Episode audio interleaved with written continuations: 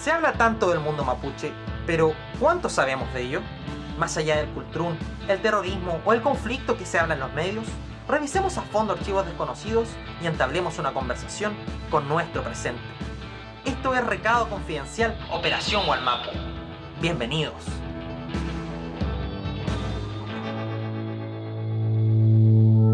Mari Mari Pupeñi, Mari Mari Pulamián, Mari Mari Compuché, lo dije al revés, pero... ¿Cómo está? que nos escucha a través de este nuevo capítulo de Recado Confidencial. Estamos con Lautario hoy día con un invitado especial para un, tema también eh, bastante complejo. Sergio Canuqueo, ¿cómo estás? Muy bien, gracias por la invitación. Eh, esperemos que, podamos desarrollar los temas que nos planteamos. Sí, bueno, para quienes no lo conocen, Sergio es historiador mapuche, profesor, eh, investigador, ex músico también de Pirulonco, sobreviviente al COVID. Hay mucho que decir por ahí. bueno, eh, solamente decir que el tema que tenemos hoy día em, es uno de los temas por los que creamos este podcast, que es discutir estos temas complejos de la, del Gualmapu o de la región de la Araucanía, dependiendo del enfoque que uno le dé. Y, bueno, nosotros partimos, el, primer capítulo, te cuento, Sergio, hablamos de eh, Pinochet como Futralonco. Eh, hablamos de la construcción pinochetista, de la idea de que Pinochet fue amigo de los mapuches.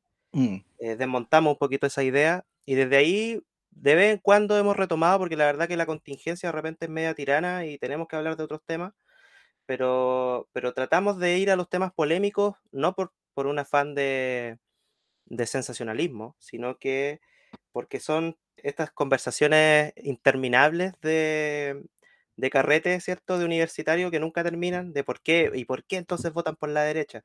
Y, y, vuelven con el tema una y otra vez. Entonces, nosotros decidimos eh, intentar, por lo menos, dar una respuesta que puede ser parcial, pero, pero sí que esté más fundamentada y más investigada sobre este tema, porque no podemos negar que eh, si hacemos un sondeo de las últimas elecciones, y de todas las pasadas eh, hay una tendencia fuerte, hay una mayoría que se impone constantemente. Entonces, cuando nosotros tratamos de explicar esto, generalmente o se cae en este, mm, en este juego medio como maniquio de, decir como, no, pero es que los mapuches son de derecha, por eso ganan la derecha de la Araucanía, que es un discurso súper simplista y muy conveniente para la derecha, pero, pero yo considero que no es lo, lo, lo esencial y, o también se cae en una actitud también arrogante como la que decía Ricardo de, definirnos a todos como fachos pobres, no, es que estos son fachos pobres, por eso votan por la derecha. Entonces lo ideal sería ahora poder, eh, eh, tú con tu experiencia como historiador, contarnos un poquito, no, no, no ir directamente a la pregunta, sino que contarnos un poquito el desarrollo de eh, la derecha quizás en la región o de cómo ha, creado una masa de votantes que se ha mantenido en el tiempo y cómo se ha relacionado con el pueblo mapuche eh, a nivel histórico, no solamente en los últimos años. Mm. Ese sería un buen pie para empezar. Bueno, pensemos que eh, la estructura que tiene esta región es una estructura colonial, pero a diferencia, por ejemplo, de la estructura estructura eh, conservadora, por ejemplo, de que tiene el Chile central, la estructura conservadora de acá tiene esta visión que es lo colonial y lo colonial es un proyecto civilizatorio. O sea, un proyecto que involucra y, y cohesiona a una sociedad A en contra de una sociedad B. Entonces, a este fenómeno nosotros los historiadores le llamamos colonialismo interno, o sea, como hay una sociedad A, que es una sociedad, por ejemplo, articulada por los colonos chilenos, por los colonos extranjeros, que están en una contraposición de la sociedad B que pasa a ser el mundo mapuche, que en su mayoría es un mundo rural. Eh, a diferencia, por ejemplo, del colono nacional del colonio y el colono extranjero, ellos se articulan rápidamente en las ciudades y van generando estructuras de poder desde las ciudades hacia, hacia, hacia el campo, supeditando a los sujetos del campo. Pero eh, tenemos que también pensar que en las haciendas latifundios también se permeó esta sociedad A con en contra de la sociedad B, que son en el fondo los peones, los inquilinos, en tensión con, con los mapuches. Entonces, tenemos esa tensión latente y que los valores, los, los axiomas, las ideas de las personas están en base a pertenecer a esta sociedad, que es una sociedad civilizada, que es una sociedad, pero también con muchos valores que permiten eh, el dominio de los sujetos. O sea, eh, hay, una, hay una cultura, por ejemplo, eh, moralizante, que está entre el proyecto estatal y el, y el, proyecto que se venía desintegrando de la Iglesia Católica. Hay que pensar que la Iglesia Católica era un poder antes de, durante la primera mitad del siglo XIX, va, va cediendo poder de a poco, pero es una sociedad moralizante, una sociedad conservadora, una sociedad sumamente, eh, digamos, está caracterizando esta sociedad a eh, que eh, está en una situación de construir también un sentido común. Un sentido común. Pensemos que el sentido común funciona de la siguiente forma. El sentido común funciona con valores y axiomas en las cuales a nosotros nos parecen cosas que están bien y cosas que están mal. Por ejemplo, si un ladrón le quita, por ejemplo, una cartera a una señora anciana y un carabinero lo atrapa y lo golpea, la gente en su visión va a decir que eso está bien. Que eso, en su sentido común va a decir, esto es lo correcto. Y el carabinero no va a tener remordimiento en hacerlo no va a tener remordimiento y la gente lo va a apoyar, lo va a felicitar y todo eso. Ya, eso funciona en una lógica de sentido común. Entonces, lo que estoy diciendo es que el sentido común que comienza a instalarse es un sentido común en contradicción con la sociedad mapuche. Entonces, ¿y por qué esto? Porque en el fondo, si se, si se estafa a un mapuche, si se le aplica una usura al mapuche, si se le quita tierra al mapuche, el chileno común y corriente siente que eso está bien. Que no, que no es algo malo, bueno, dicen el mapuche no produce, eh, no, produce, el campo, eh, mira sus tienen, la tierra botada. Tienen la tierra botada y todo, todo un montón de argumentos. Entonces se dan cuenta mm. que todos esos argumentos funcionan en, en el plano del sentido común. Claro. Entonces, pero esto, al estar articulado, digamos, en una sociedad de carácter patriarcal, porque eh, tenemos que pensar que a ese tiempo, cuando llegan los colonos, los colonos tienen una sociedad patriarcal donde el patriarca ordena cómo funcionan los hijos, funcionan los nietos, o sea, ordena todo su grupo familiar. Pensemos en las familias de colonos, por ejemplo, colonos alemanes de 10, 16 hijos. O sea, son, son una cantidad impresionante, suizos, alemanes, franceses, que llegan con muchos hijos, porque tenemos que pensar que son sujetos que también vienen de espacios, eh, muchos de ellos campesinos, entonces muchos de ellos vienen con muchos hijos, viajan con muchos hijos. Eh, algunos colonos que no estaban acostumbrados a la agricultura se instalan directamente en, o sea, pese a recibir, terminan vendiendo sus tierras y se instalan directamente en la ciudad. Españoles, eh, pero todos estos sujetos lo que los caracteriza es una visión conservadora de la vida. Entonces, esa visión conservadora de la vida se entronca con la visión conservadora de la vida que hay acá y eso, y eso articula, digamos, en, en contra de esta otra sociedad. Pero ojo, también tenemos que pensar que la sociedad mapuche también es una sociedad patriarcal. O sea, ustedes revisan, por ejemplo, la carta de Bueno Amón, por ejemplo, y, Mon, y bueno dice, solo los hombres tenemos derecho a la tierra, las mujeres no. O sea, en el fondo todo viene por la línea paterna. Entonces, son tres, en el fondo son tres sociedades que funcionan, conservadoras, piensen que antiguamente, por ejemplo, Avenida Alemania era de uso exclusivo de los colonos. Wow.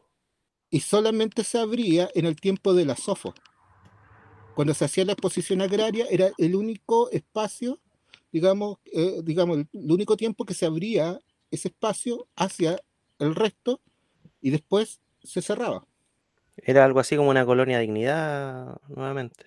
Claro, pero no, no, guardemos las proporciones. Eh, o sea, sí, segregación social. Había, claro, había había, había segregación social. Una segregación, sí. Ojo, al principio, digamos, de entre 1910 y 1920, todos los colonos tenían eh, espacios de reclutamiento social, mutuales, por ejemplo, fraternidades, eh, círculos, el círculo español, por ejemplo, fraternidad italiana, colegios e iglesias, la iglesia luterana.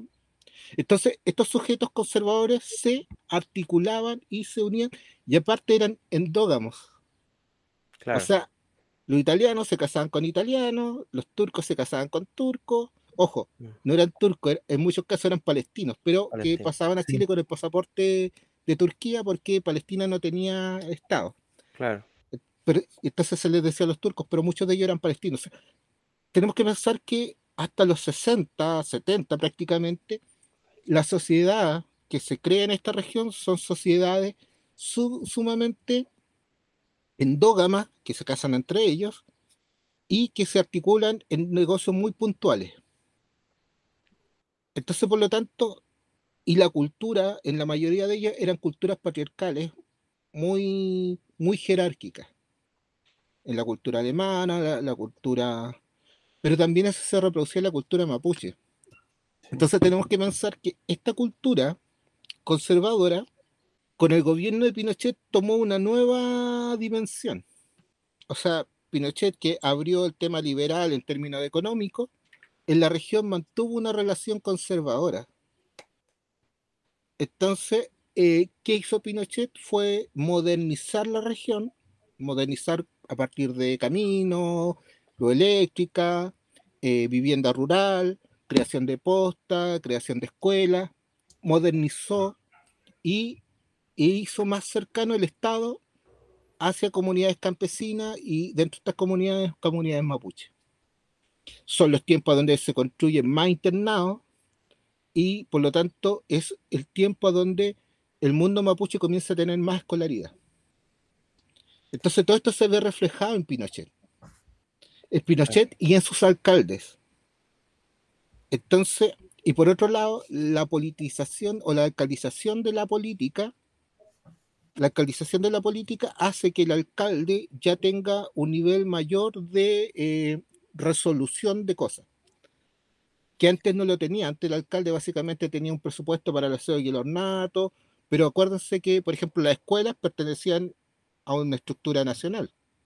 Sí, pues o sea, en el, gobierno de Pinochet se municipaliza la salud y la educación. Entonces, esto da más poder en términos de presupuesto, en términos de agenda a los alcaldes. Entonces, si se dan cuenta, se, vuelve, se, tiende a reproducir cada vez más la jerarquización patriarcal que, que, que tienen estos grupos. Entonces, en ese sentido, lo que tenemos acá, en esta región principalmente, no tanto en Valdivia, porque Valdivia eh, por ejemplo, Valdivia logra una lógica de ciudad universitaria, por ejemplo. Mm. Pero, por ejemplo, en Osorno es una lógica muy parecida a la, de Temuco, una lógica, o, de la novena región, es una lógica de segmentación. Entonces, en, esta segmentación, la cultura se, se, va amalgamando y se van entrecruzando las culturas patriarcales, que son culturas conservadoras. Entonces, o sea, cuando yo converso, por ejemplo, con los técnicos de INDAP, y a ellos no les cabe en la cabeza que un viejo de 90 años todavía esté diciendo qué es lo que se siembra y qué es lo que no se siembra en el campo. Y ellos dicen, ¿por qué no dejan a los hijos que prueben con otros productos? Porque si el, viejo está acostumbrado al trigo o a la papa, eh, eso es lo que se siembra, pero eso ya no da dinero. O sea, entonces ellos, por ejemplo, en, cuando han tratado de modernizar, han chocado justamente con esta estructura jerárquica que, que hay dentro de la familia. Entonces, cosa que no ocurre, por ejemplo, en otros lados. Por ejemplo, en el Valle Central, eso no ocurre. O sea, los jóvenes dicen, papá, ¿sabes qué? Pásame un resto de tierra y para, producir tal cosa y el papá no tiene problema, acá sí. Entonces, como se dan cuenta, estas lógicas patriarcales eh, funcionaron. O sea, pensemos que acá no hubo burguesía. O sea, no, acá, por ejemplo, no se desarrollaron empresas prácticamente. Y las empresas que se desarrollaron fue por la colaboración estatal y una vez que el Estado dejó de colaborar con ellas, se fueron abajo. Sí. Y, de, y de hecho, si lo, lo, lo, miramos desde esa perspectiva, actualmente la región todavía mantiene un trabajo agro que provoca que haya mucho empobrecimiento, baja escolaridad, que todo también afecta también a la idea de eh, votar eh, o elegir justamente a quienes nos van a representar en, los poderes eh, democráticos. Claro, ahora hay otro impacto interesante del gobierno militar, es que con la alcaldización de la, de la política, eh, tenemos un lado B, que es el lado, digamos, de donde estuvieron la ONG, la Iglesia Católica, eh, generando distintas instancias, eh, se generó transversalmente un clientelismo. Tenemos un clientelismo que lo generaron, digamos, desde la Iglesia Católica, desde las ONG que trabajaban, y que se basaban en proyectos, proyectos económicos, eh, y en el caso del municipio era lo mismo, o sea, tenemos, tenemos los comités de pequeños agricultores que se generaron en los 80, entonces tenemos, digamos, redes clientelares. Y estas redes clientelares también basadas en estas lógicas eh, verticales, o sea, son eh, la ONG por mucho discurso de democratización y todo eso, terminaban también teniendo eh, estructuras verticales. Entonces, esta región también está guiada mucho por las estructuras verticales, o sea, las estructuras de arriba para abajo. Eso es interesante porque, por ejemplo, a mí me ha tocado ver casos de, por ejemplo, actividades autónomas que se han organizado en, mi territorio. Yo vivo en la comuna de Panguipulli, que no pertenece a la Araucanía, pero también tiene esta, esta misma lógica. Y muchas veces eh, gente que podría ir a esas actividades o podría ser un gran aporte eh, en, esas actividades, decide no ir porque pueden perder eh, estos proyectos que hace INDAP, no, recuerdo el nombre en este momento, pero, pero finalmente, claro, o, pierden proyectos del municipio por, por participar en algo que al alcalde no le gusta y ellos lo tienen súper claro. Entonces no es que no es que el alcalde vaya a amenazarlo a la casa, sino que eh, ellos ya lo tienen incorporado. Entonces ellos saben a dónde pueden ir y a dónde no pueden ir, con qué se tienen Es como un secreto a voces finalmente que al final afecta. Y, que ocurre también en, otros municipios. Yo, por ejemplo, conozco, digo, si nos vamos a, del otro lado, los alcaldes le exigen a sus trabajadores que se inscriban en sus comunas para que voten por ellos. Exacto. O sea, esta lógica, digamos, verticalista, eh, claro, minan las posibilidades de construir estructuras horizontales.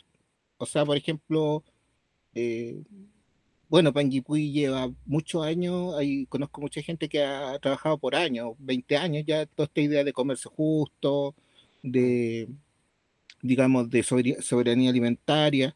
Por ejemplo, todos esos proyectos, en el fondo, participa un mínimo de gente. O sea, son proyectos mucho más libertarios, libertarios en el sentido, digamos, de que eh, los sujetos son, eh, son, digamos, los motores, digamos, del proceso. O sea, no, está basado exclusivamente en una persona, digamos, que los guíe. Pero, claro. pero uno siempre ve los mismos rostros. O sea, uno dice, ah, pero siempre estamos los mismos.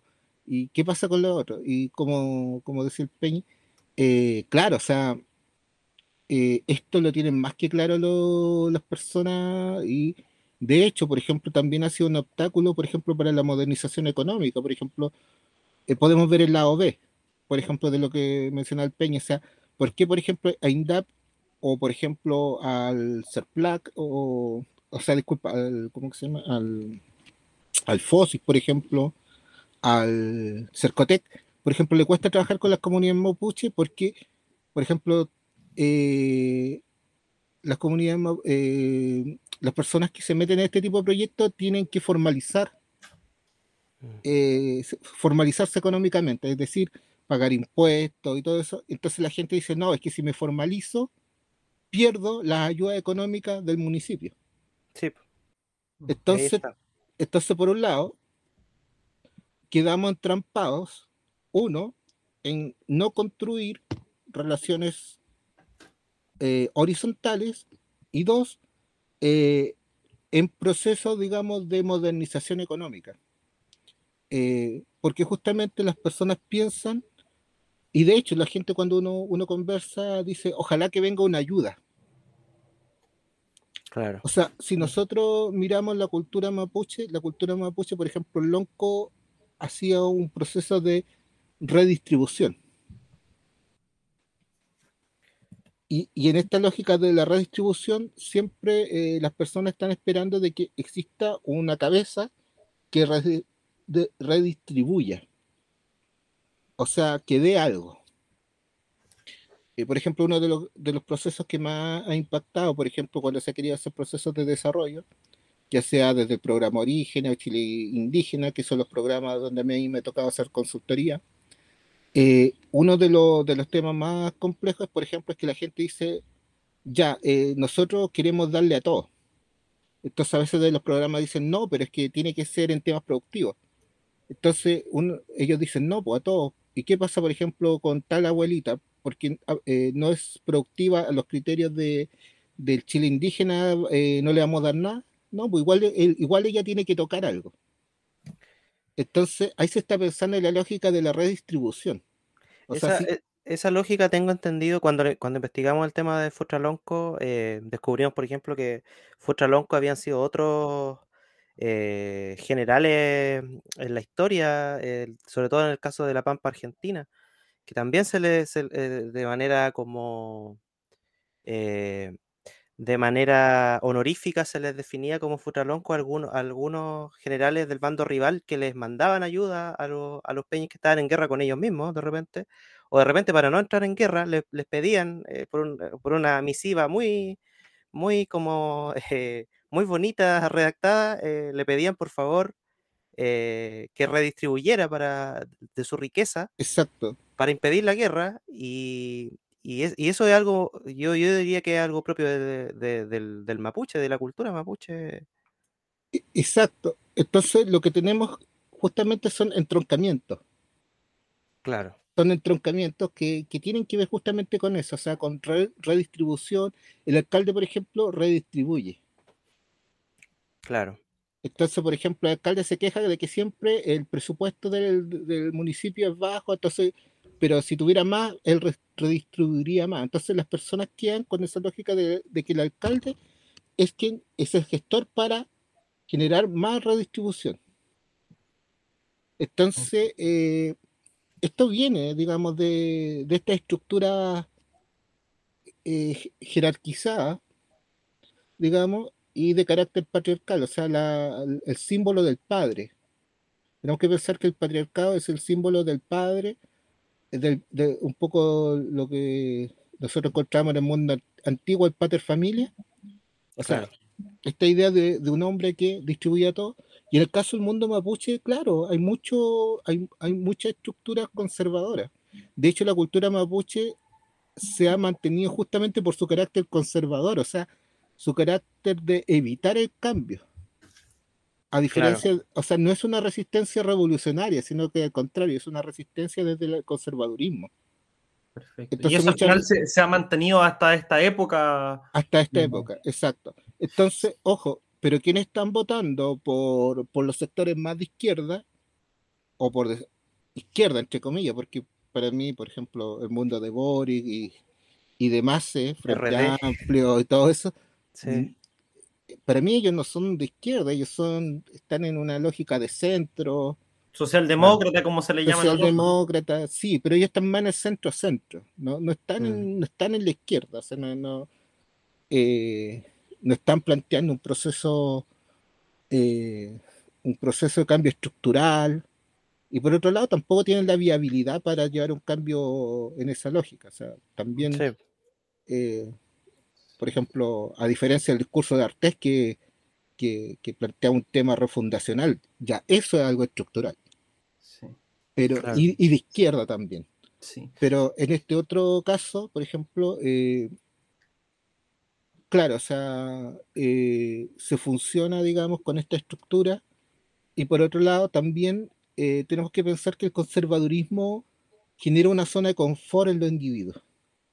O sea, tenemos que mirarlo también desde el punto de vista psicológico. O sea, para nosotros el conservadurismo nos genera una zona de confort, una zona en la cual hay un otro que nos protege. Una tranquilidad. una tranquilidad, un orden. Una paz, una refiriéndonos a esta, a esta idea de, de, la tranquilidad que se busca en este territorio. Claro, o sea, si observamos el alza que tuvo Cass en su primera parte, digamos, en su primera parte de su proyecto, eh, lo que triunfó fue justamente el conservadurismo duro. Claro. El, conservadurismo más duro fue el que triunfó. Y de hecho, para, para, poder eh, eh, corroborar lo que tú dices, Boric sacó la menor votación del país en la región de la Araucanía y solo triunfó en una de las 32 comunas, que fue Puerto Saavedra. A mí nunca me decepciona Puerto Saavedra. fue por algo muy mínimo. Y, claro. y si nos ponemos a revisar desde, digo, la segunda vuelta desde el regreso a la democracia, aquí ha habido un, fuerte, una, fuerte presencia. Una tendencia. Sí, en, en, el año 99 Lavín ganó con un 57,03%, luego ganó Piñera con un 54,13%, lo sigue después en el 2009 con un 57%, y en la última segunda vuelta del 2017 con un 62%, consiguiendo 20.000 votos menos que Cast en, en esa ocasión, 250.000 frente a los 270 que, que, marcaron esta presencia de ser la comuna que más votó por el candidato, eh, que ya podemos estar más tranquilos, del Frente Social Cristiano. Eh, en ese sentido, Sergio, me gustaría saber qué tanto hay de la capitalización electoral del miedo y el terror en la región. Porque yo creo que algo que han hecho bien, mirándolo del conservadurismo. Sí, pues yo creo que en la primera parte justamente eh, eso fue lo que triunfó. O sea, ese fue el caballo de batalla que triunfó. O sea, el, miedo a la delincuencia, al terrorismo. Eh, ojo, no el miedo a la corrupción. O sea, en ningún momento se cuestionó la corrupción, al contrario. El reposicionamiento, por ejemplo, de Carabineros de Chile y Fuerzas Armadas, por ejemplo, o sea, en el fondo, eh, el reposicionar el modelo conservador ultranza. O sea, eso fue la primera parte de, la propuesta de caso. O sea,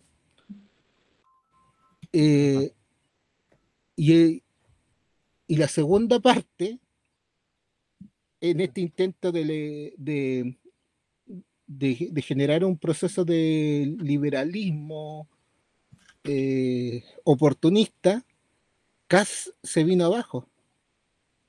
O sea, de hecho, eso le restó mucho más a Cas que le restó más que le sumó. O sea, porque al final quedó con eh, lo que a nivel nacional quedó con los márgenes que, históricamente se han, se ha manejado y en el caso de la Araucanía también, o sea, fue un 60%, o sea, como tú mencionabas recién, eh, hay elecciones donde la derecha sacó más del 60%.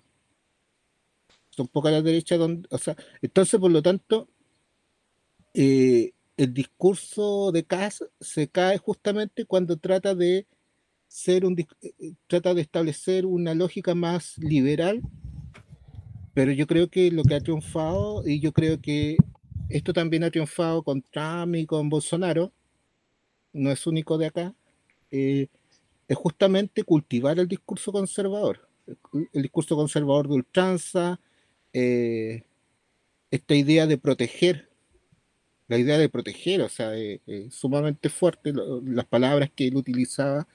de hecho, la palabra que él utilizó, digamos, en, su discurso cuando en, la primera vuelta, yo creo que fue uno de los discursos más elaborados y más concreto de esta de, lo que estamos hablando, así de esta de esta idea de conservadurismo duro. O sea, o sea cuando, eh, cuando, cuando se dirige, él se dirige como un padre. O sea, él le habla a, a, los chilenos como un padre. Tranquilo, todo va a estar bien. Era. Claro. Exacto, esa palabra, tranquilo, todo va a estar bien, es la palabra de un papá. Entonces, eso es motivante en esta región en una región que eh, depende, o sea, por ejemplo, si nosotros miramos lo que el grueso del territorio histórico mapuche, o, los sectores más poblados, eh, que es de Valdivia, digamos, hasta Arauco, eh, nos damos cuenta que ese discurso cala muy fuerte, o sea, es un discurso muy movilizador en, ese sentido, eh, para ir como armando las ideas, ya, primero, el conservadurismo está más vivo que nunca, es, una fuerza importante en la región, no hay que mirarla en menos y no hay que tratar de decir como desde la izquierda, no, si esa, esa weá no existe, es un mito, porque eh, eh, lo que tenemos son tres tipos de conservadurismo, que es el de los colonos extranjeros, que es el del colono chileno de la zona central y que es el del mapuche, que tiene su propia estructura jerárquica, patriarcal y, también redistributiva. Eso, eso dejémoslo como, como una conclusión ya. Es una base también. Es una base para Una base, sí. Y como, y como dijo bien Sergio, eh, se ha mantenido porque al final esos mismos grupos nunca se mezclaron, que fue lo más raro que ha ocurrido aquí en, cuando comenzó la, ocupación de la Araucanía. Se, se, fueron eh, eh, manteniendo entre su misma sangre, por decirlo de una forma. Claro, se fueron endogámicos en ese sentido. Eh, pero ah, otra cosa que, a mí me interesa como, como mostrar igual es el tema demográfico, porque finalmente la, eh, hay una concentración importante de mapuches que, de los cuales nunca se habla, que, son los que viven en Santiago y los que viven en la periferia de Santiago. Y las periferias votaron por, por Boric. Eh, ahí obviamente ellos llegaron a otra... Tuvieron que habituarse a la futra guardia, digamos, eh, y, construyeron su propia, su propia cultura, por así decirlo, subcultura, que, perdió gran parte de lo que es el, mapuche, digamos, eh, de lo que es el come muñeno, de lo que es el, el muñén, y, pero sin embargo, se, estos últimos años, sobre todo después de la revuelta, pero antes de la, del, estallido social igual, eh, se empezó a ver la, la Buenufolle, por ejemplo, mucho más presente. Eh, se empezó a perder esa, esa vergüenza que existía por, por, tener apellido mapuche, se traspasó al orgullo de ser mapuche y, se ha ido generando algo, algo ahí interesante. Yo creo que es importante como decirlo, por lo menos en esta conversación, para que, porque hay mucha gente que nos va a decir, eh, oye, pero se olvidaron de todo este sector, mm. eh, que, que, a lo mejor no es conservador, eh, pero que sí, de alguna manera, estos últimos años también ah, ciertas organizaciones autonomistas han intentado promover un, un éxodo, o, sea, un, o, un, un, retorno. Un, retorno, mejor dicho, a la región. Em, ¿Por qué es tan, eh, ha sido tan difícil eh, como establecer esa, ese proyecto eh, para la opinión pública o para, o para gran parte del país que muchas veces no lo ve o no lo quiere ver mm. así y el, y el poblador de Santiago solamente es el chileno poblador de Santiago y no se le ve como mapuche. Claro. Bueno, o sea, uno, eh, yo creo que también por la eh, por el manejo del concepto de la cultura que, tienen los sujetos. Eh, como hablamos en este sentido común, el sentido común no tiene nada científico, no tiene nada de que ver con los avances de la ciencia ni nada de eso. es un sentido común que va operando, que se va construyendo, ya sea por la, digamos, se va construyendo, por ejemplo, por, por la opinión pública, que es una opinión que se construye de manera tendencial, eh, son opiniones que se construyen a partir de políticas de masa, donde hay un marketing que, que te lleva a pensar de esa manera y a construir ese sentido común. Y en, y en ese sentido común se ve, eh, se ve a la cultura como algo anacrónico. Entonces, eh, eh, el concepto de cultura que se enseña en la escuela, así como el concepto de cultura que se maneja en los medios, hace pensar de que eh, las culturas son de carácter anacrónico, que las culturas no se transforman, que las culturas no, no, cambian. No cambian. Entonces, por lo tanto, ¿qué es lo que ocurre con el mapuche de las periferias de Santiago? Es que a ojos chilenos no es mapuche, no es mapuche porque no está viviendo en, la Mapu, no está en la novena región o no está, digamos, en el campo. Entonces, por no estar ahí, la idea eh, que se les cruza es que eh, son personas culturadas. Entonces, por lo tanto, ya dejan de ser mapuche y pasan a ser chilenos, ¿no? Chilenos pobres. Lo, cual es, lo cual es una. Lo cual no se condice con la realidad. Porque en la realidad, eh, organizaciones mapuche en Santiago hay desde principios del siglo XX, o sea, todo el siglo XX tuvieron eh, la sociedad Galvarino, por ejemplo, fue una. Hay varias que sí, que se generaron allá. Y si lo eh, vemos con, agrupaciones universitarias. lo que ocurrió mm. ahora para la elección de constituyentes, la mayor votación no ocurrió en la Araucanía, ocurrió en Santiago. No, exacto. Entonces mm. tenemos a un, a un grupo, digamos, de la diáspora, por usar este concepto que en algún momento lo ocuparon mucho los judíos, la mm. diáspora, eh, este grupo, eh, también fueron grupos que se fueron formando desde las políticas de izquierda. O sea, pensemos que la, mayoría, la mayoría de las tomas que empiezan en los 40 y todo van teniendo soluciones en los 60, y principalmente en el gobierno de Frey. Luego viene el gobierno de Salvador Allende, y, y esa es una fiesta para el mundo popular y sobre todo para muchos mapuches que, que fueron quedando en la periferia. Y luego cuando viene eh, la dictadura, la dictadura también tiene una forma de actuar en la periferia que es una forma excluyente de, de desarrollarse en la periferia. O sea, a diferencia, por ejemplo, de la Araucanía, en la Araucanía eh, eh, el mundo del el mundo militar y mundo cívico militar atrajo al mundo mapuche. Por ejemplo, se creó el Consejo Regional Mapuche, que asesoraba al intendente, tenían asesores en las gobernaciones y asesores en cada comuna. Entonces, por lo tanto, y, estos sujetos intermediaban entre las comunidades y el mundo del Estado. O sea, esto es súper contradictorio porque nosotros encontramos que la ley, o sea, que el decreto ley, que es un decreto de fuerza ley, eh, no hay nada más dictador que un decreto de fuerza. sí. Entonces encontramos que dice, bueno, subdividiendo se acaba la calidad indígena tanto de la tierra como de, del ocupante. Entonces, por lo tanto, no habría mapuche. Pero las políticas en la Araucanía histórica, porque esta política eh, estuvo en, en, en, en, Mariquina, estuvo en Lanco, estuvo en Paquipulli, Arauco, o sea, esta política siempre funcionó con sujetos que articularan el mundo indígena con el mundo del Estado. Entonces, eso no ocurrió en los sectores marginales. O sea, ¿qué es lo que ocurrió en los sectores marginales, por ejemplo, del Gran Santiago? O sea, la creación de la legua, por ejemplo, o sea, disculpen, eh, la ampliación de la legua. O, sea, en el fondo todos los sectores de criminalidad fueron ampliados y fueron eh, golpeados sistemáticamente por la dictadura.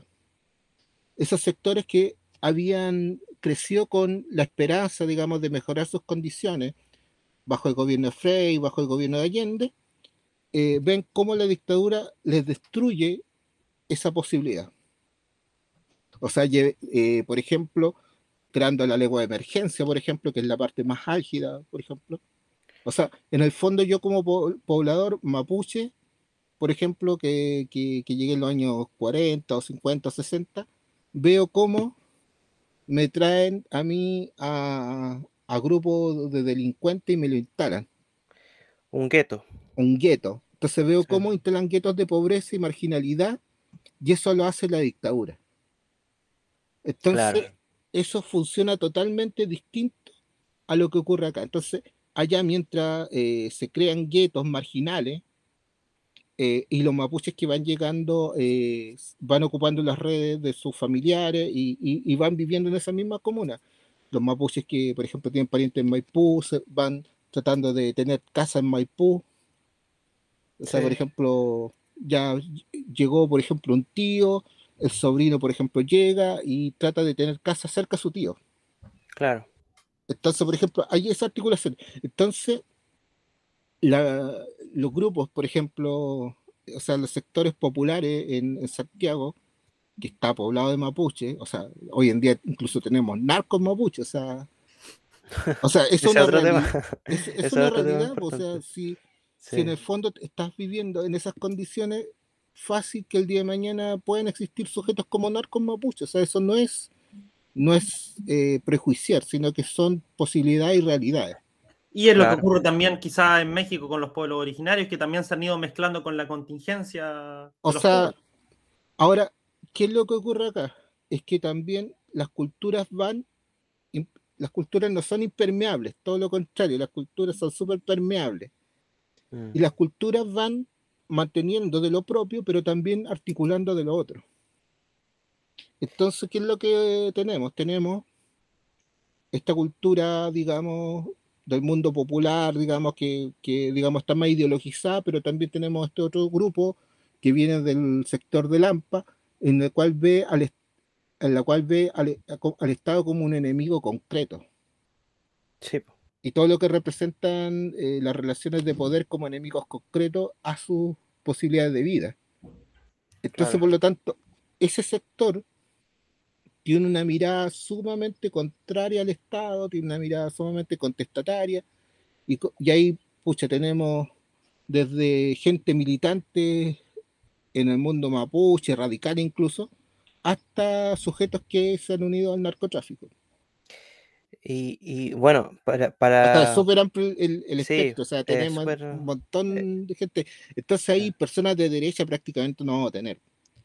Ahora, ¿dónde podemos tener personas más de derecha? Son personas que están vinculadas, por ejemplo, a los temas domésticos eh, y, que, por ejemplo, lo, por ejemplo, cierta población que, por ejemplo, estuvo muy relacionada con el mundo, digamos, de la clase alta a través del trabajo doméstico, jardineros, ya, pero de, bastante edad, o sea, jardineros de 60, 70 años, eh, empleadas domésticas, pero que ahí la derecha se articuló mm. por relaciones eh, filial, o sea, disculpe, por relaciones patronales también, ¿o no? No, al contrario, son relaciones íntimas, son relaciones en la casi familia. como casi de la familia, cuando siempre dicen eso de la nana. es como... De la, de la nona. De la, claro. la nana, la nana, así como un alguien más de la familia. Claro. Entonces, por ejemplo, tenemos muchos casos de personas que trabajaron, digamos, en situaciones de trabajo doméstico que son de derecha, pero son de derecha porque la derecha a ellos llegó por un por una por una por una condición emotiva. Entonces, ojo, las ideologizaciones no siempre vienen por lógicas racionales, muchas de las politizaciones vienen también por eh, construcciones emotivas. Y esto es importante, y esto no hay que perderlo de vista. El fascismo construye emocionalidades. O sea, esto no hay que perderlo de vista. O sea, el fascismo juega con las emocionalidades. Por eso es importante el miedo y por eso también es importante que, te, que, te, digan que te van a proteger, porque eso también habla de un, de un cariño, de una tranquilidad, que, claro. te van a... O es lo que yo he eh escuchado de muchos dirigentes mapuches, por ejemplo, eh, yo soy mapuche y soy hablante y soy bien mapuche y yo no soy un delincuente, como, esa, como, como y haciendo alusión a una comunidad que hizo una toma, una recuperación de tierra. Sí. Entonces, ese viejo se desmarca el tiro y mm. eh, le quita la etnicidad, digamos, a esa comunidad y le coloca la identidad de delincuente. Claro. Entonces, y esto ocurre mucho acá en esta región, o sea, ocurre mucho. Entonces, eh, el fascismo juega con la emocionalidad porque la emocionalidad, por ejemplo, todo este sentido común se construye en base a, a relaciones de emotividad. Bueno, este mismo tema de la familia, que lo importante que es la familia, lo importante que es eh, conservar las tradiciones, los conservar las tradiciones, claro, todo este discurso que a mucha gente le suena como derechamente a fascismo o, o, también son palabras vacías para ellos porque eh, viene toda esta discusión hoy en día más postmoderna de que todas las familias, todos los tipos de familia valen y cuentan pero sin embargo eh, no se están dando cuenta que hay un público al que sí le está entrando esta idea y no son palabras vacías, sino que hay ahí algo que, le, late el corazoncito, por así decirlo. Claro, no, la emotividad, por ejemplo, se puede expresar de maneras tan sutiles, por ejemplo, como una abuelita que le diga a su nieto, hoy mira el negrito, y ahí también me imagino que esta cuota de miedo va ligada también a una cuota de racismo y, que lo podemos ver con lo que ocurrió en Caracautini y que se puede repetir ahora con Gloria Navellán en el Congreso. Exacto. O sea, ojo, tú puedes transmitir el, racismo de una manera virulenta, mm. De una manera virulenta, eh, justamente con la diputada que, electa que tú mencionas, que ella es virulenta, o sea, es mm. un discurso súper fuerte, violento, o como yo reciente mencionaba, una abuelita que le, le, enseña el racismo a su nieto a partir de mira el negrito. Claro. O sea, ahí hay una sutileza y te lo está entregando, y, esa óptica racista te la está formando un ser querido. Claro. Entonces tenemos que pensar que muchos elementos del racismo no solamente vienen por discursos virulentos, o sea, los, los discursos virulentos lo activan Funciona como un interruptor, así, yo lo activo.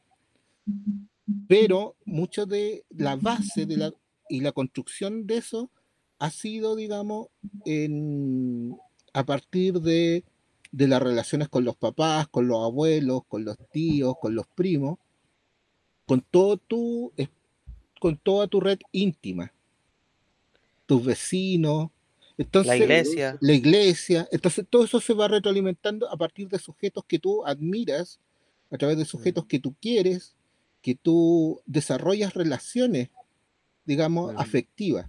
Entonces, el racismo no es que, y es por eso que, por ejemplo, a veces la escuela es insuficiente para detener eh, los fascismos. O sea, en Alemania, en Alemania que a los cabros chicos desde desde, desde la cuna le hablan en contra del, digamos, del holocausto, de los totalitarismos y todo lo demás, hoy en día tenemos una presencia de la derecha sumamente fuerte.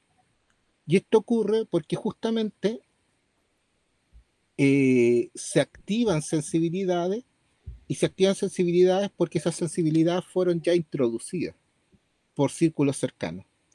Entonces, hoy en día, si queremos eh, desestructurar esta situación, la tenemos que hacer justamente a partir de construir nuevas emocionalidades.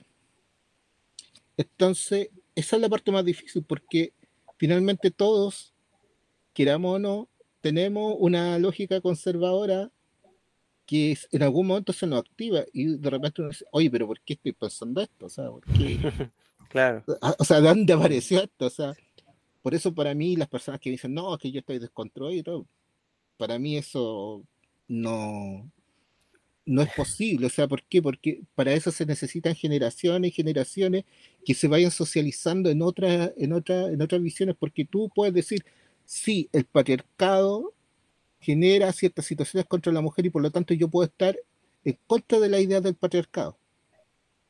Pero eso es una visión racional pero en mi emotividad funciona en otra lógica. Entonces, es ahí donde nosotros tenemos que desestructurar. Entonces ahí la cosa es mucho más, más, compleja. O sea, porque, porque al final es tomar un camino, porque en este minuto, eh, si lo vemos desde la emotividad, acá hay mucho miedo, hay mucha rabia, y recién ahora, porque todavía no está lista la nueva constitución, sabemos que en, algunos de sus artículos va a, construir que somos un país de, mucha, eh, de, muchos pueblos y desde ahí se tiene que construir esta motividad del diálogo, del respeto, que en este minuto no podríamos decir que es real o que, que, que es palpable. Claro, ahora eso tenemos que pensar que son elementos que funcionan en términos de la estructura pública. O sea, todo lo que construye la constitución funciona en términos de estructura pública. ahora, nosotros tenemos que pensar cómo eso puede llegar a la, intimidad de los sujetos. O sea, cuando decimos lo privado también es político, es político en la medida que nosotros repensemos la, la emotividad, eh, eh, las relaciones afectivas, o sea, a partir de ahí, en cómo vivenciemos, ojo, vivenciemos, o sea, significa que es un proyecto que parte desde nosotros mismos, o sea, desde nosotros mismos y tenemos que irradiar para el resto para que ese marco que se construyó en términos públicos sirva como piso y no como techo. Eso es, eh, claro, eso es algo más, más que se construye a través de la cultura en el fondo. Exacto. y eh, justamente esa parte importante, la cultura, porque la cultura es dinámica. La cultura se va transformando. ¿Por qué? Porque la cultura tiene que dar respuesta a la necesidad actual. Entonces, hoy en día tenemos que pensar y asumir que la cultura es diversa, que la cultura son múltiples expresiones, no es una sola expresión.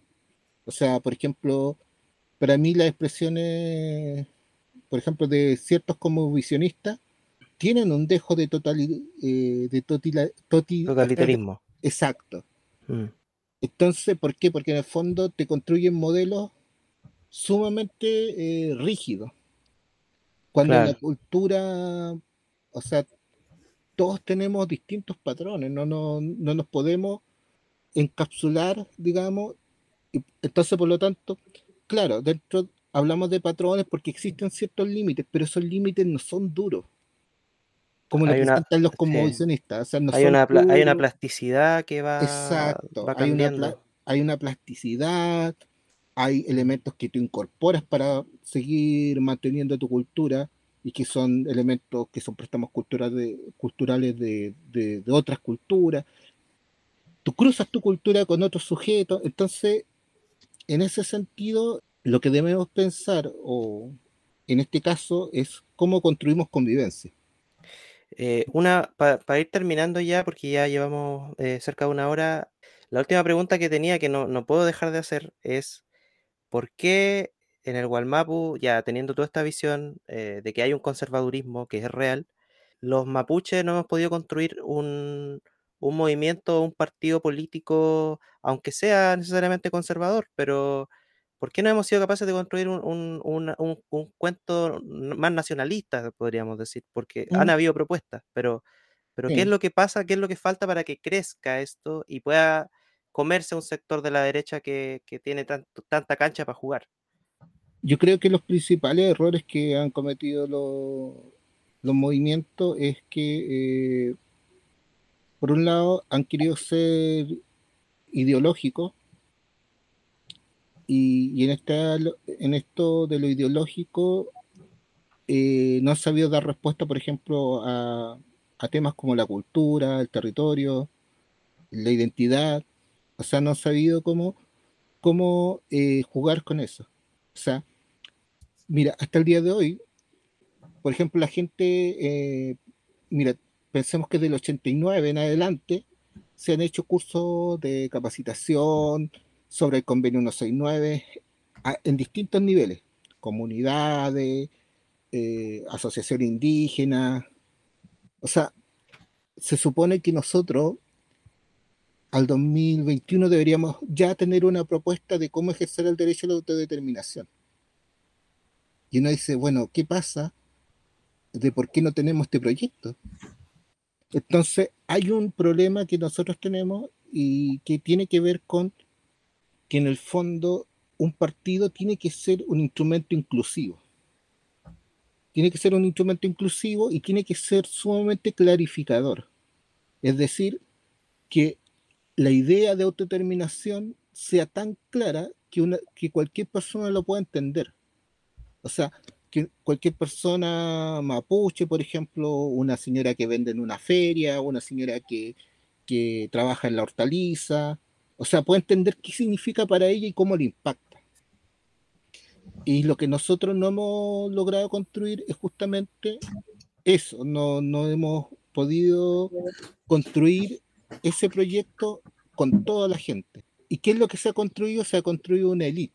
Una élite, algunas más con fuerza en la identidad, otros con más fuerza en la cultura, pero el problema de toda élite es que sobre todo trata de, de, mostrarse como sujetos preclaros, o sea, trata de mostrarse como sujetos que, que lo saben todo y que por lo tanto lo que necesitan más son seguidores. Y creo que eso, eso ha impactado de manera negativa, o sea, la construcción de un proyecto político no puede construirse de, de, esa forma en un movimiento como el mapuche. O sea, al contrario, o sea, nosotros deberíamos estar justamente conversando con mapuches que sean de derecha, con mapuches que sean neoliberales, aunque no nos guste ese proyecto. Pero o evangélico. O evangélico.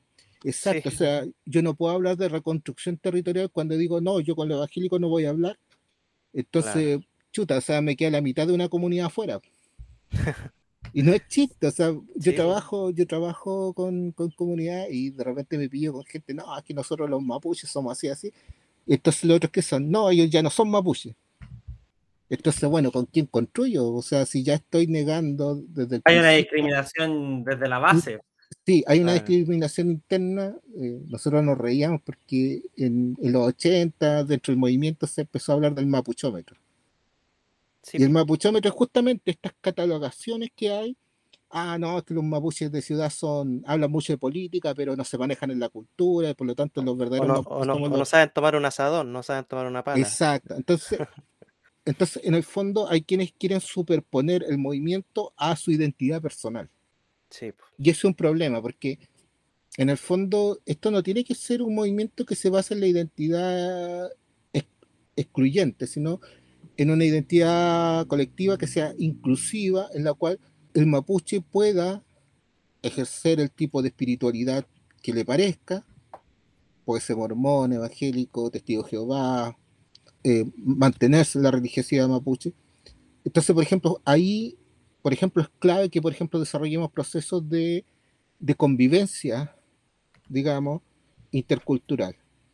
O sea, entonces, esos procesos no, no lo hemos desarrollado, o sea, no nos sentamos con los mapuches de derecha porque ya los catalogamos, y ojo, no hay un solo mapuche de derecha, o sea, hay mapuches de derecha que van desde el neoliberalismo puro a mapuches que van desde el conservadurismo agrario.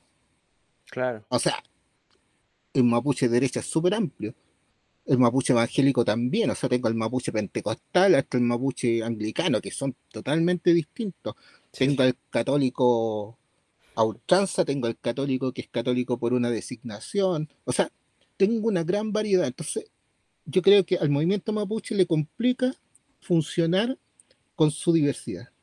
Entonces, y quiere aparentar frente al otro de que es un sujeto puro, que es un sujeto concreto, sin, sin fisura ni nada de eso. Lo cual es un error, es, un, es, un, es una estupidez en el fondo, porque en el fondo el pueblo mapuche uno lo puede estudiar en el siglo XVI, XVII, XVIII, XIX y va a llegar a la conclusión de que era sumamente heterogéneo. O sea, tenemos tanta heterogeneidad que, por ejemplo, en los canales australes se hablaban distintas lenguas y se practicaban distintos elementos culturales. En, en, Coquimbo, La Serena, por ejemplo, lo mismo. O sea, hacia el lado de Puelmapu también.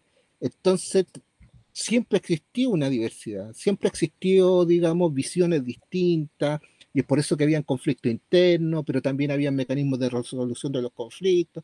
Entonces, hoy en día necesitamos un movimiento que, que no asuma de que tiene que existir un mapuche ideal. Un mapuche ideal, exacto. es eh, súper esperanzador la, forma en que uno mira. Una, claro, yo creo que yo me desharía de la élite mapuche. Creo que la élite mapuche a esta altura es un lastre. Es un lastre para el propio movimiento y creo que es necesario construir un nuevo tipo de, de liderazgo que permita esta construcción más horizontal y de la diversidad, que nos permita a nosotros incluir y que nos permita a nosotros, por ejemplo, dar a conocer los, el proyecto, los proyectos políticos, los derechos políticos mapuche en la cotidianidad de los sujetos. Entonces creo que esa visión es mucho más amplia, pero también, como tú decías, mucho más esperanzadora porque todos pueden trabajar dentro de ese proyecto. O sea, al no ser excluyente, o sea, un mapuche evangélico puede decir, mire, yo me siento mapuche, hay mapuches evangélicos que participan del Feyentuni, o sea, de la religiosidad mapuche, y participan de su iglesia. Y no, y no, no tienen problema en eso. O sea, entonces tenemos que tener esa flexibilidad. O sea, creo que mm. Es hora de ir sacando estas visiones tanto totalitaristas y también esto de que creer que hay una élite que, que lo puede resolver y que está preclara, porque no, no es así. O sea, yo creo que las élites mapuche han fracasado en lo político como en lo intelectual. O sea, siento que hay mucha construcción intelectual que, que en el fondo genera miradas dicotómicas frente al Estado y es fácil generar miradas dicotómicas frente al Estado porque el Estado parece un muro y que yo le estoy tirando piedras todo el rato. Claro. Pero el Estado en el fondo no funciona así. El Estado también es permeable, también también ha mm. generado cierta dinámica. Entonces, y ojo, con la plurinacionalidad se está aceptando que estamos dentro del Estado. Entonces, por lo tanto, tenemos que pensar ya en, otra, en otro formato. Y yo creo que eso, yo con esto cierro. Creo que en el fondo tenemos que construir una forma de reclutarnos que articule nuestra emotividad, esta idea de sentirnos mapuche, con un proyecto que nos permita sentirnos como sujetos a desarrollar. Creo que esos dos elementos son base para un nuevo proyecto político. Pero eso yo no lo veo en ninguna discusión de los dirigentes mapuche y menos de los intelectuales mapuche. No, no veo esa visión todavía. Bueno, Peñi, eh, muy interesante, sobre todo la última parte de la discusión, porque eh, creo que, claro, fuimos bien heréticos de, la intelectualidad mapuche, digamos, y sobre todo de ciertas visiones radicales. Yo igual de repente, yo todavía soy, yo le, digo a Ricardo, Ricardo me conoció mm, en la universidad y él sabía lo, lo ultrón que era yo en, primero de periodismo.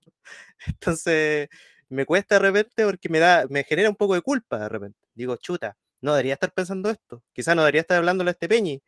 Pero después, claro, llego a las mismas conclusiones que, llega usted, Peñi, en el sentido de, que constantemente nos estamos preguntando por qué no crecemos. Y bueno, ahí está la cancha para crecer, pero, pero claro, tenemos que ir sacándonos un poquito cierta, ciertos estigmas y, ir sanando ciertas heridas, porque yo sé que, de repente son heridas que, quedan en, las familias. Eh, tuvimos hace poco un capítulo sobre el alcoholismo y también hablamos del, mundo evangélico y, la, la, Gabriela, que era la, nuestra eh, entrevistada, nos decía que ella, cuando ella hacía etnografía, por ejemplo, había familias que solo se veían para el velorio, para los funerales, porque uno eran evangélicos y los otros seguían yendo al guillatún. Entonces solo se hablaban para los funerales. Entonces, e, ese tipo de realidades son tan tristes que uno se llega a entender que, claro, nos estamos haciendo daño un poquito con ese pensamiento. O sea, no un poquito, bastante. Nos estamos haciendo mucho daño como sociedad. Porque tenemos que entender que el movimiento mapuche, no, o sea, que el, pueblo mapuche no es un partido político. No puede ser manejado y moldeado como a la manera fascista o estalinista de entender las cosas, sino que somos una sociedad y tenemos que entendernos como sociedad. Y, bueno, le agradezco. Yo no pensé que íbamos a llegar a esta conclusión, pero, pero ya con esta enseñanza sobre, sobre el conservadurismo y, cómo ver la región de ahora en adelante y entender por qué la gente vota como vota y qué es lo que estamos haciendo mal, yo me quedo súper satisfecho. Ricardo, si quieres decir algo, palabras de No, yo, yo, yo me voy a apropiar de lo que dijo Gabriel Boric, que él va a ser un presidente que escucha más de lo que habla. Yo vine a aprender en esta ocasión y, agradecerle a Sergio por, por, por, todo lo que nos brinda, porque es súper fácil caer en lo que habíamos dicho de tratar de facho pobre a alguien por su votación, pero hay que entender de que detrás de él hay toda una historia, hay una forma de cómo ellos han eh, aprendido a mirar el mundo y que eso no va a cambiar si es que eh, no hay procesos, primero, interculturales de, conversación, de sentarnos a entender al otro, que es la deuda pendiente, yo creo, y hablo desde mi, como chileno en este caso, de, que hay que comenzar a entender de que hay ciertos miedos, de que hay ciertas formas de ver el mundo y que para poder recién, eh, no sé si decir que, porque el proyecto de Gabriel Boric es entendible que tal vez no convenza a la gente, pero también hay que entender de que eh, hay una visión de pueblo que se tiene que impregnar en las políticas que se tomen para poder construir hacia el futuro. Y es, ahí donde está la tarea donde nosotros tenemos que aprender para poder discutir y poder escuchar al otro. Y con eso me quedo. Bueno, nos despedimos del Peñi entonces y nos despedimos de nuestros auditores. Este capítulo va a salir eh, ya luego, ahí le vamos a estar avisando Peñi para que lo comparta y, lo escuche y, lo escuchen sus amigos también. Eh, bueno, sabemos que el, COVID es una enfermedad bien, bien de mierda en el sentido de la recuperación, así que esperemos que, su cuerpo y también su, su se estén recuperando. Le mandamos un abrazo a la distancia y esperamos encontrarnos nuevamente eh, por ahí en algún Nutram que tengamos más adelante. Eso, Peña. Mañana tengo que ir. Bueno, tengo que ir. Hasta una próxima oportunidad.